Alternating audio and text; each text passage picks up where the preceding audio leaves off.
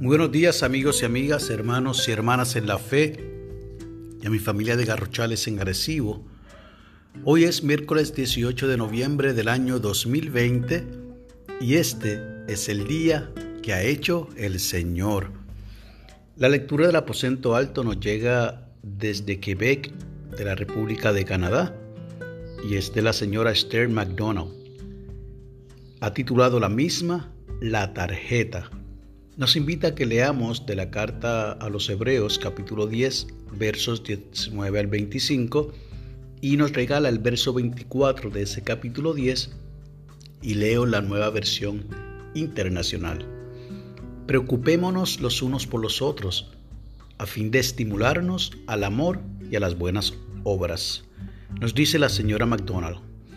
Participo en dos ministerios de la iglesia donde asisto no es una comunidad grande y a veces parece que son pocas las personas que atienden la mayor parte de la tarea.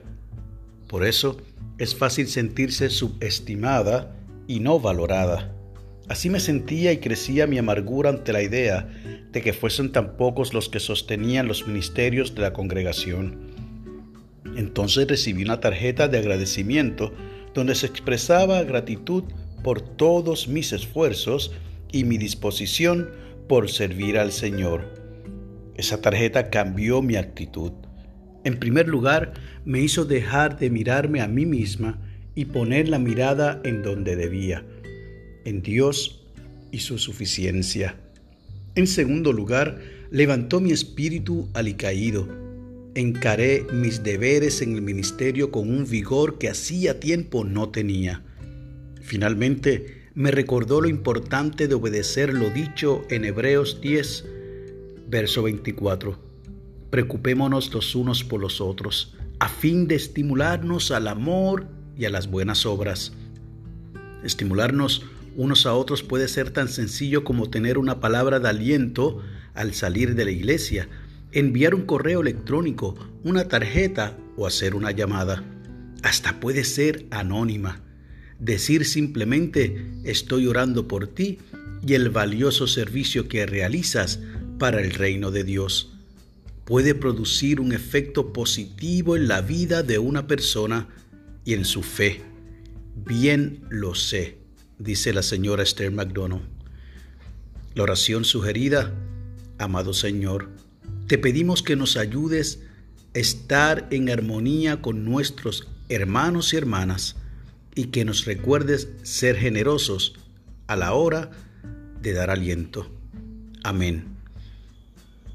Y el enfoque de la oración es que oremos por los voluntarios de las iglesias. Y el pensamiento para el día, en el reino de Dios, una palabra amable puede hacer una gran diferencia. Y yo quiero unirme al pensamiento que nos presenta la señora Esther McDonald en esta ilustración que nos comparte en la mañana de hoy, basada también en lo que el autor de la carta a los hebreos establece en ese verso 24 del capítulo 10. Y quiero comenzar con la iglesia metodista Salem en San Sebastián, en la que un grupo reducido ha estado de manera constante asistiendo a la iglesia en nuestro único servicio que tenemos, nuestra única actividad litúrgica, nuestra única experiencia cúltica de los domingos por una hora, conforme establece el protocolo de la Iglesia Metodista de Puerto Rico.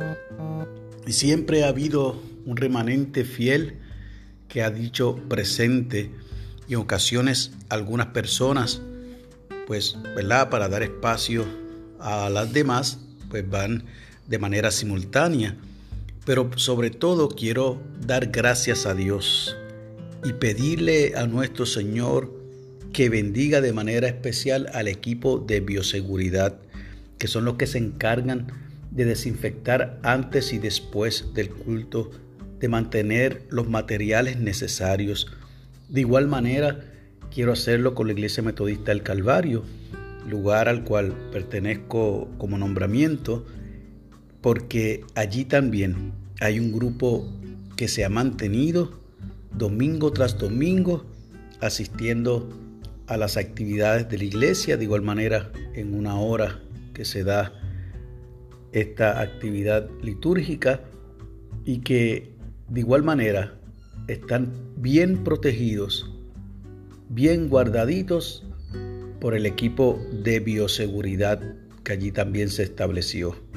No quiero mencionar nombres en ninguno de los dos equipos en ninguna de las dos congregaciones, pero ellos y ellas saben quiénes son.